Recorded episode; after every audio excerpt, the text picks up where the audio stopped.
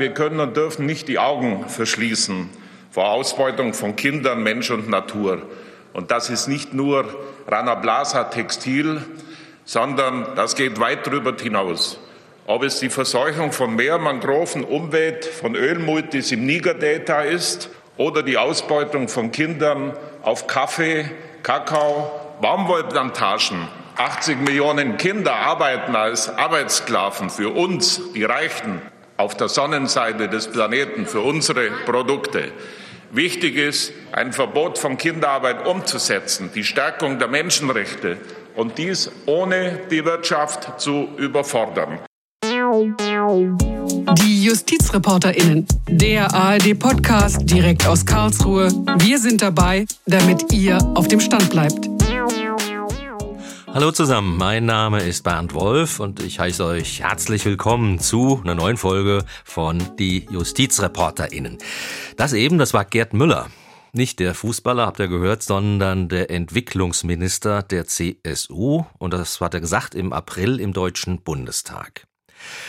11. September 2012. Ein 9-11 der anderen Art. In der pakistanischen Industriemetropole Karachi brennt eine Textilfabrik. Mehr als 200 Leichen bargen die Rettungsmannschaften in der Fabrik. Die meisten Arbeiter waren verbrannt oder erstickt. Auch deutsche Hersteller, unter anderem der Discounter Kick, ließen in Karachi produzieren. Weltweit natürlich Riesenaufschrei damals, äh, trotzdem passierte lange gar nichts. Ein halbes Jahr später stürzt in Bangladesch das Rana Plaza ein, das Müller eben erwähnte. Eine Fabrik, die ebenfalls für westliche Labels produziert. Über 1100 Menschen sterben bei dem bisher größten Unfall in der internationalen Textilindustrie. Endlich beginnt jetzt weltweit eine Debatte über die Arbeitsbedingungen in der globalen Textilbranche. In Deutschland mündete diese Debatte jetzt in das Lieferkettengesetz. Unsere Referendarin hier in der Redaktion, Alessa Böttcher, die hat sich das äh, Gesetz mal genauer angeschaut. Das Lieferkettengesetz vom Juni soll Menschenrechte besser schützen und Umweltverschmutzungen verringern. Erst im Jahr 2023 wird das Gesetz richtig wirken. Erst einmal nur für sehr große Unternehmen. 2024 wird es dann auch für kleinere Unternehmen ab 1000 Mitarbeitern gelten. Welche Menschenrechte und Umweltstandards die Firmen dann einhalten müssen, das orientiert sich an den Leitlinien der UN. Kinderarbeit, Zwangsarbeit, Diskriminierung, Hungerlöhne, lebensgefährliche Arbeitsbedingungen, das alles soll es dann nicht mehr geben. Ökologisch sollen Schadstoffe und gefährliche Abfälle vermieden werden. Die konkreten Anforderungen an die Unternehmen. Im eigenen Betrieb müssen die erfassten deutschen Unternehmen eine Analyse durchführen. Wie steht es um die Menschenrechte? Sie müssen Beschwerdemechanismen einrichten und öffentlich über die Entwicklung der Menschenrechte berichten. Entdeckte Schwachstellen im eigenen Betrieb müssen sie beheben. Mögliche Menschenrechtsverletzungen müssen verhindert werden. Die Regeln für die unmittelbaren Zulieferer der deutschen Unternehmen sind ähnlich. Gemeint sind die Unternehmen, die unmittelbar an die deutschen Konzerne Waren liefern.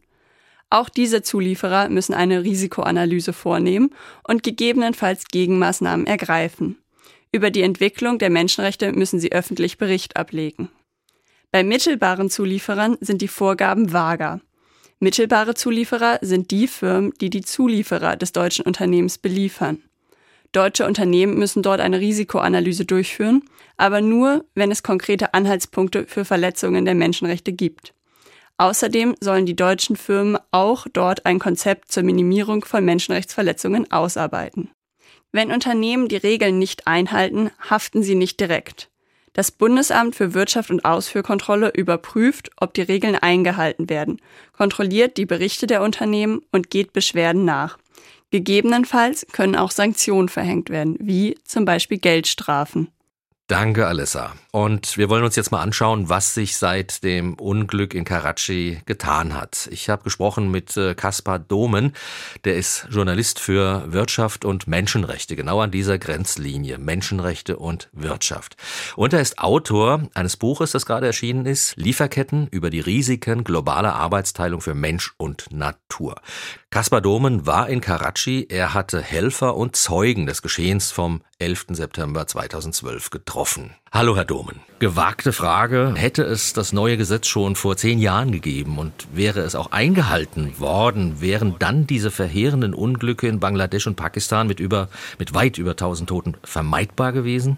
Also zumindest hätte äh, eine Chance bestanden darauf, weil dann die äh, Unternehmen in Deutschland dazu verpflichtet gewesen wären, eben auf diese menschenrechtlichen Sorgfaltspflichten zu achten, zu denen eben auch gehört, äh, dass Arbeitsplätze äh, sicher sein müssen. Und wenn man sich äh, dieses berühmte, äh, traurig berühmte Beispiel von Rana Plaza anguckt, äh, dann hat es da ja an elementaren Voraussetzungen gefehlt, der, der, Statik und der Gebäudesicherheit. Das heißt, das war ja eine Fabrik, äh, die gar nicht als Fabrik gebaut war, sondern als Bürogebäude. Dann hätten die, die Unternehmen dort sicher aus Europa, aus den USA vielleicht gar nicht gefertigt, wenn es ein solches Gesetz gegeben hätte. Gut, zu kontrollieren, ob eine verbotene Betriebsstätte eben doch betrieben wird, das lässt sich ja vielleicht ganz leicht regeln. Aber so Sachen wie damals zu dem Unglück auch führten, dass die Türen verschlossen waren, das bedarf doch einer täglichen Kontrolle. Mal generell gefragt, wie will man die Gegebenheiten vor Ort kontrollieren, damit sie den Anforderungen dieses neuen Gesetzes entsprechen? Also es ist natürlich äh, kaum vorstellbar, dass man diese Zulieferer oder Betriebe jeden Tag äh, kontrolliert. Äh, aber das ist ja auch nicht zum Beispiel in Deutschland der Fall. Also wenn ich hier äh, in ein Restaurant gehe, äh, da gehe ich ja auch davon aus, dass die Küche ab und zu eben auf Hygienestandards kontrolliert wird. Und es ist eben an der Stelle nicht nur wichtig, dass man diese Fabriken kontrolliert in gewissen Abständen, sondern dass man auch eben ein Verantwortungsgefüge schafft, was dazu führt, dass die Unternehmen hier in Europa dafür sorgen, dass die Unternehmen äh, vor Ort, bei denen sie eben die Waren produzieren lassen, auch verantwortungsvolle Arbeitsplätze zum Beispiel schaffen. Und das heißt, an der Stelle kann dieses Gesetz eigentlich nur dafür sorgen, äh, ein Risikobewusstsein bei den Unternehmen hier zu schaffen und dann die eben dazu zu bringen, auch zum Beispiel einfach den Zulieferern äh, so viel Geld auch für die Produktion zu bezahlen, damit dann eben auch bestimmte Arbeitsstandards umgesetzt werden können oder damit die Menschen auch halb, halbwegs vernünftig dann vor Ort bezahlt werden. Also dieses Gesetz ist an der Stelle ein kleiner Schritt dahin, Unternehmen hier für diese menschenrechtlichen Risiken zu äh, sensibilisieren, aber viel mehr dann auch nicht. Also es soll alles, wenn ich das richtig interpretiere, so im, im Guten gehen und nicht mit äh, Drohungen oder Ähnlichem. Ähm, wie glauben Sie denn, werden sich die Arbeitsbedingungen, nehmen wir mal die Näherinnen, verändern, die bisher 18 Stunden am Tag arbeiten, Kinder arbeiten, sechs Tage die Woche und so weiter und so weiter. Wo sollte das hinlaufen sukzessive? Also ich denke, der zentrale Punkt, der tatsächlich zu einer Verbesserung der Arbeitssituation der Näheren, wenn wir sie jetzt nehmen, äh, führen könnte, wäre der, dass Unternehmen auch dafür sorgen müssen, dass die Gewerkschaftsfreiheit äh, bei Zulieferern gewährleistet ist. Heute haben es ja viele Beschäftigte unglaublich schwer, wenn sie sich äh, für ihre Interessen einsetzen und sich organisieren. Häufig wird das von den Fabrikanten unterdrückt, häufig wird eben gefördert, dass es nur im Grunde so Work Councils gibt, die aber keine richtigen äh, keine richtigen Funktionen an der Stelle als Betriebsrat oder Gewerkschaft dann erfüllen. Wenn aber die Unternehmen, also die Abnehmer der Waren dafür sorgen müssen und dann im Zuge dieser Entwicklung tatsächlich die Näheren sich äh, besser organisieren können und äh, auch dauerhafter da Strukturen aufbauen können, dann wäre ich zum Beispiel ganz optimistisch, dass sich an der Stelle der Löhne etwas bewegen könnte. Es müssen ja die Unternehmen auch bei den mittelbaren Zulieferern aktiv werden. Ich habe gelesen, sieben Stück sozusagen in der Lieferkette zurück müssen kontrolliert werden, beispielsweise von der deutschen Firma, ähm, wenn diese Firma von Menschenrechtsproblemen erfährt. Wie soll denn das gehen? Also eigentlich ist das gar nicht so schwierig, äh, weil äh, Unternehmen müssen eben einen Beschwerdemechanismus einrichten und einen Beschwerdemechanismus, äh, der eben auch für Dritte zugänglich ist. Das heißt, da können sich dann nicht nur zum Beispiel Beschäftigte von Unternehmen beschweren, sondern da können sich dann zum Beispiel auch NGOs oder Gewerkschaften könnten sich da beschweren. Und in dem Moment, wo sozusagen eine substanzielle Beschwerde eingegangen ist, muss sich ein Unternehmen auch in seiner mittelbaren Lieferkette darum kümmern. Und das wird eine unglaublich spannende Frage werden. Wann hat ein Unternehmen eigentlich dann davon Kenntnis bekommen. Also es könnte ja zum Beispiel so sein, dass Leute in sozialen Medien über Missstände bei einem Zulieferer schreiben. Und da wäre die spannende rechtliche Frage dann, wäre das der Moment, wo ein deutsches Unternehmen dann davon schon Kenntnis bekommen hätte und müsste an der Stelle schon handeln. Also ich denke, äh, das ist in der Welt, wo Informationen heute so, äh, so schnell verfügbar sind, könnte das viel schneller der Fall sein, als das äh, sich viele heute vorstellen. Wenn die Firmen vor Ort sich nun nicht an die Vorgaben halten nach diesem Gesetz, dann wurde angedacht, bevor das Gesetz jetzt durch das deutsche Parlament ging, dass sie zivilrechtlich haften müssen. Also, dass die deutschen Firmen, die von Menschenrechtsverletzungen profitieren und nichts dagegen tun, dass die den Opfern, sage ich jetzt mal, Schadensersatz zahlen. Aber diese zivilrechtliche Haftung, diesen Schadensersatz äh, gibt es nicht in dem Gesetz. Damit ist das, was wirklich wehtut, äh, als, äh, als Maßnahme nicht vorhanden. Warum sind wir nicht dazu gekommen? Also es ist auch gar nicht ganz so. Also tatsächlich existiert schon eine äh, zivilrechtliche äh, Haftungsregelung heute. Das heißt, heute schon können äh, Beschäftigte von äh, Zulieferern, von Unternehmen, deutscher Unternehmen, diese verklagen. Diese Regelung gibt es, ist sehr prominent durch die Medien gegangen, als damals vier Betroffene eines Fabrikbrandes in Pakistan gegen den deutschen Textildiscounter Kik geklagt haben. Das Problem an der Stelle ist nur, das ist ein sehr äh, aufwendiges Verfahren, weil Klagen können dann die Betroffenen in dem Fall nur nach dem äh, Recht ihres Heimatlandes. Und äh, zum Beispiel war das in dem Fall jetzt von Kik so und dem Dortmunder Landgericht, dass dann nach pakistanischem Recht die Ansprüche verjährt waren und deswegen ist dieses Gerichtsverfahren auch nie entschieden worden. Wenn es jetzt so gewesen wäre, dass auch Ansprüche nach dem deutschen Lieferkettengesetz bestehen würde, wäre das an der Stelle einfacher, weil dann äh, würde unter Umständen eben diese Prüfung dieses Rechts wegfallen und man könnte sozusagen schneller und einfacher agieren. Aber es wird auch weiterhin sozusagen diese Möglichkeit äh, der Klagen geben, die schon bisher vorhanden war. Und es wird auch in gewisser Weise auch erleichtert, weil man muss sich das ja auch so vorstellen, also die Menschen, die von solchen Menschenrechtsverletzungen äh, betroffen sind, die kommen ja nicht äh, gewöhnlich alleine auf die Idee oder können das auch aus sprachlichen oder kulturellen, finanziellen Gründen kaum selber solche Klagen stemmen. Das heißt, sie sind auf die Hilfe angewiesen, oft von NGOs oder Gewerkschaften. Und das ist an der Stelle eben jetzt erleichtert worden, dass NGOs und Gewerkschaften auch stellvertretend quasi klagen können für solche von Menschenrechtsverletzungen Betroffene. Und gleichzeitig muss man auch sagen, das Gesetz sieht schon auch Sanktionen gegenüber Unternehmen, also deutschen Unternehmen vor, die eben diesen menschenrechtlichen Sorgfaltspflichten nicht entgegenkommen. Das heißt, äh, die zuständige Behörde kann äh, Bußgelder verhängen und es können auch Unternehmen wenn sie gegen diese Vorgaben verstoßen, auch bis zu drei Jahren von äh, öffentlichen Aufträgen ausgeschlossen werden. Das heißt, es ist jetzt nicht so, dass es ein Gesetz ist ohne Biss, aber es ist eben viel weniger Biss, als sich das ursprünglich äh, die Verfechter dieses Gesetzes, also vor allen Dingen Entwicklungsminister Müller und Arbeitsminister Heil, vorgestellt haben. Die haben ja verwiesen auf die EU, die äh, auch so ein Lieferkettengesetz auf den Weg bringen soll. Sie, Herr Dom, haben mal in einem Artikel geschrieben, Frankreich habe eine schärfere Haftung. Worin besteht die? Naja, Frankreich hat äh, eben eine solche zivilrechtliche Haftung eingeführt äh, für äh, die Unternehmen. Und insofern sind sie eben an der Stelle weiter. Das heißt, es gibt sozusagen einen leichteren Zugang zu zivilrechtlicher Haftung nach dem französischen Gesetz. Und das war das, äh, was man sich eben auch äh, ursprünglich jedenfalls auf Seite der Verfechter eines solchen Gesetzes in Deutschland gewünscht hätte. Gleichwohl muss man ja auch sagen, dieses Gesetz gilt sowohl in Frankreich als auch in Deutschland erstmal nur für sehr große Unternehmen. Das heißt, in Deutschland sind davon äh, ab 2023 gilt das Gesetz für, für Unternehmen mit 3000 Beschäftigten und ab 2024 dann mit solchen mit 1000 Beschäftigten. Das heißt, nur ein kleiner Teil der Unternehmen in Deutschland wird überhaupt direkt von diesem Gesetz erfasst werden.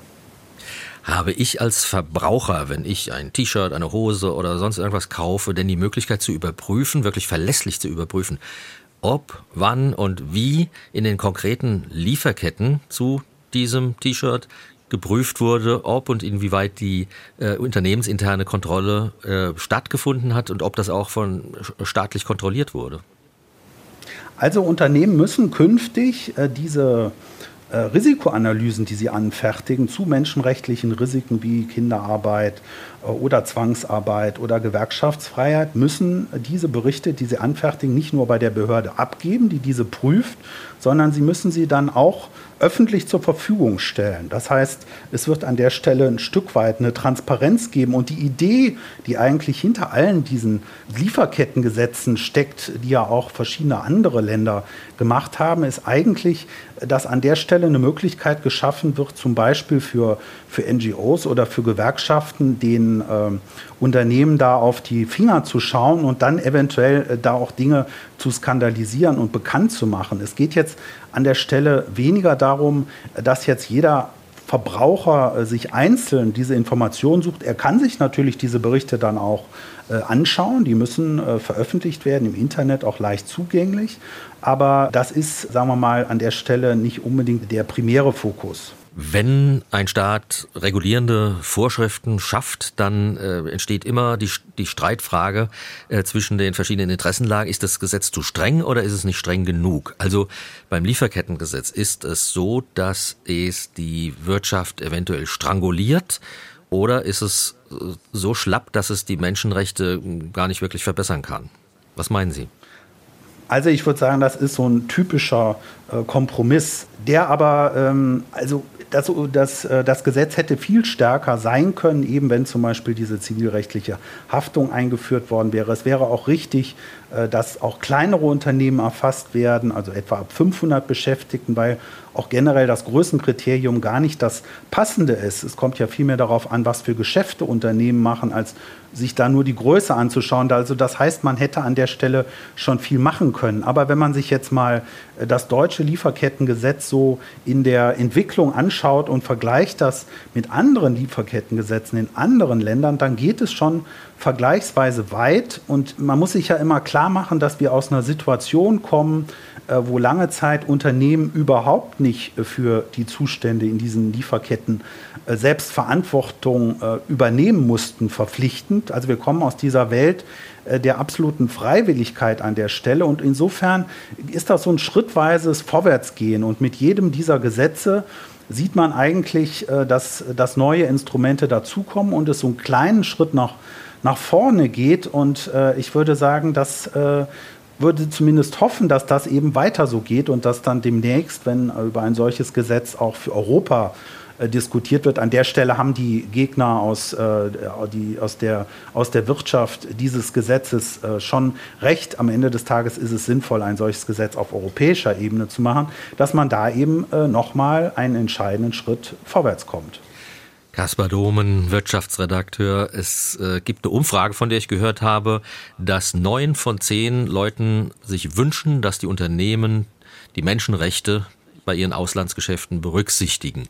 Was meinen Sie, würden diese neun von zehn Kunden, auch wenn sie äh, bei Kick oder Primark oder Boss oder Adidas im Laden stehen, würden die dann auch mehr bezahlen? Weil soweit sind wir jetzt, äh, die Erkenntnis haben wir schon gewonnen, dass es teurer werden muss eigentlich.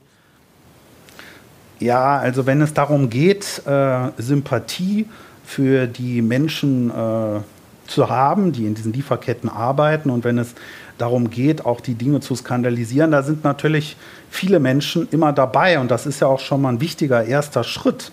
Ähm, das sieht man immer in Umfragen, wenn es darum geht, ähm, halten Leute biologische Produktion für wichtig oder faire Produktion für wichtig. Nur man muss dann auch sehen, dass äh, wenn sie dann faktisch einkaufen, dann ist schon der Teil der Leute, die tatsächlich bereit sind, an der Stelle mehr Geld auszugeben, klein. Aber wichtig ist an der Stelle eben auch zu wissen, es muss ja gar nicht unbedingt bei allen Kleidungsstücken zum Beispiel so sein, dass es teurer wird, weil die Probleme gibt es ja sowohl äh, beim Discount-Modeunternehmen äh, wie auch bei äh, Luxusherstellern. Und die Margen von vielen Unternehmen sind so groß, äh, dass sie sozusagen diese Verbesserung in der Lieferkette prinzipiell eigentlich auch äh, aus ihrem Gewinn bezahlen könnten. Das heißt, an der Stelle muss gar nicht unbedingt zwangsläufig das Produkt äh, für die Verbraucher teurer werden. Das beobachten wir mal sehr gespannt. Klingt im Moment ein bisschen romantisch für mich. Ich hoffe, wünsche mir, Sie haben recht. Dieses Lieferkettengesetz, Herr Domen, äh, das ist auch entstanden, weil wieder einmal eine neue politische Bewegung Druck gemacht hat.